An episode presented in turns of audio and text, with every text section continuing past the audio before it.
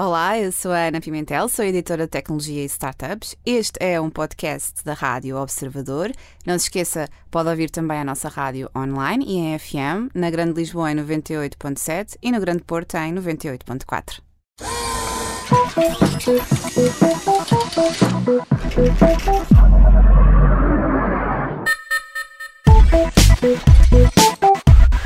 Junta-se a nós a editora de tecnologias e startups do Observador, a Ana Pimentel. Ana, bem-vinda, boa semana. Olá, boa semana, Ana Filipa Olá, e a Ana, João viva. Chano. Viva! Oh, Ana, isto já se começa a notar, a loucura das compras de Natal, o trânsito caótico, as filas para os Completamente, comerciais, não é? Sim, então este fim de semana esteve, esteve impossível. Black Friday na sexta-feira, com algumas lojas com promoções durante o fim de semana. Hoje é Cyber Monday. Atenção que na semana passada falámos aqui sobre os cuidados a ter com as compras online. Não se esqueçam de ver isso no, no episódio anterior deste podcast, se tiverem curiosidade. E sim, não nos vamos esquecer que estamos no início do mês, portanto, quem receber o subsídio de Natal por esta altura também já tem uns trocos a mais.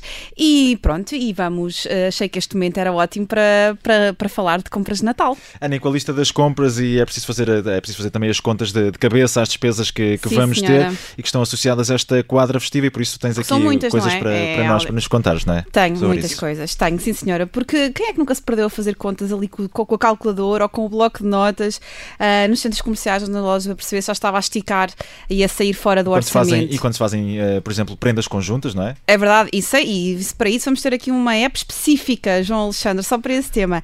Mas, ah, bem, a verdade é que há pessoas muito organizadas que já no seu dia a dia, semanalmente, mensalmente, fazem as suas folhas de Excel ou já utilizam estas apps ahm, de uma forma cotidiana. Ah, mas pronto, há outras que não. Eu, infelizmente, sou uma dessas. Sou, Também eu, também eu.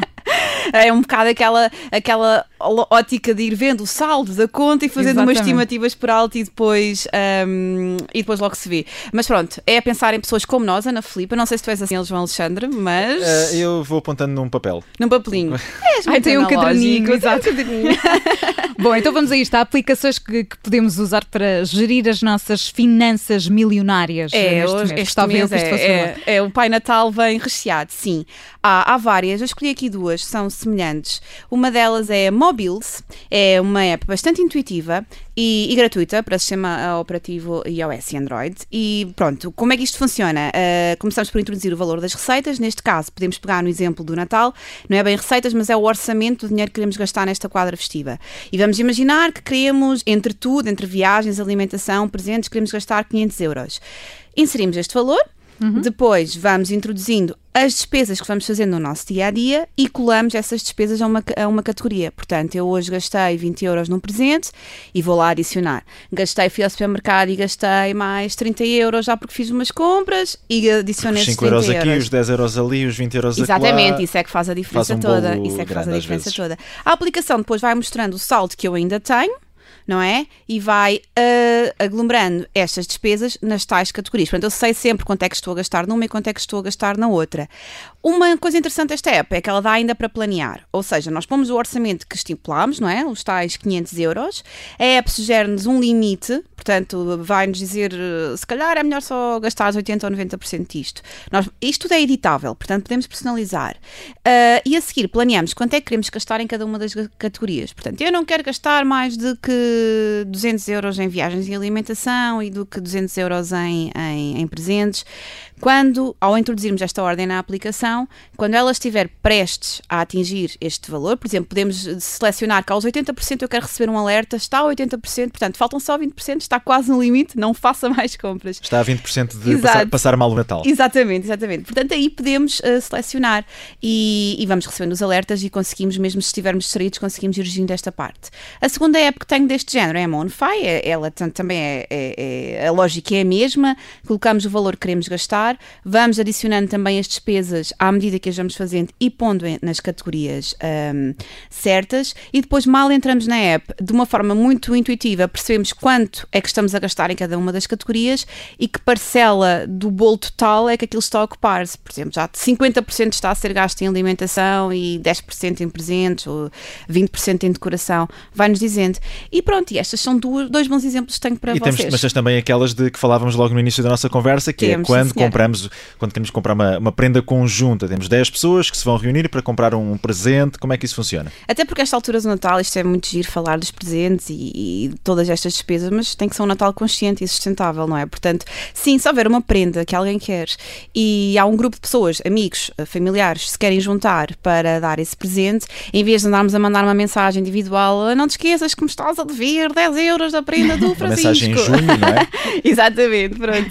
Há uma app que é Splitwise, é, também é muito simples de, de, de, de utilizar. Nós entramos, criamos um perfil, depois criamos um tal grupo, damos um nome a esse grupo, convidamos as pessoas para esse grupo, ah, podemos pôr o e-mail dessa pessoa, se as pessoas tiverem a app recebem logo um alerta, se não tiverem a app recebem ah, um link no e-mail para poderem instalar a app e depois aquilo faz as contas, dá para as pessoas trocarem mensagens e para dizerem ah, já paguei, ou então dizer, "Oh, Francisco, faltas tu pagar.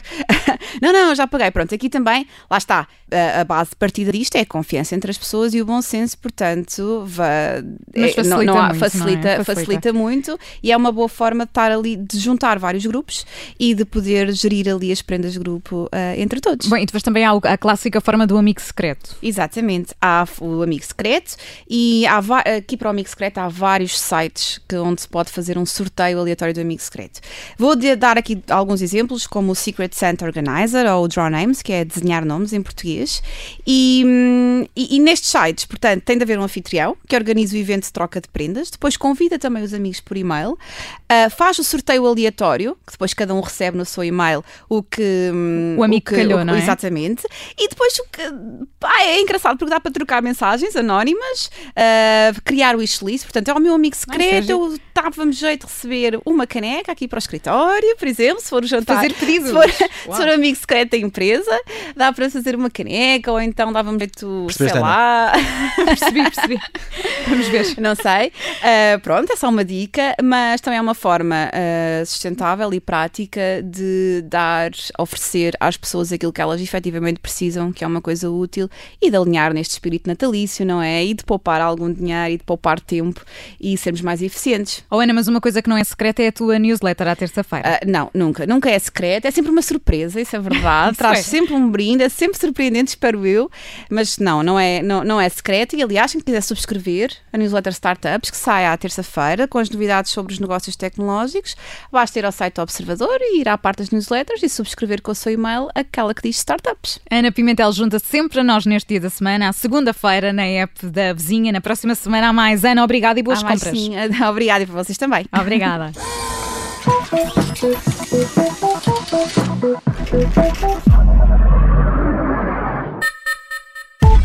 Thank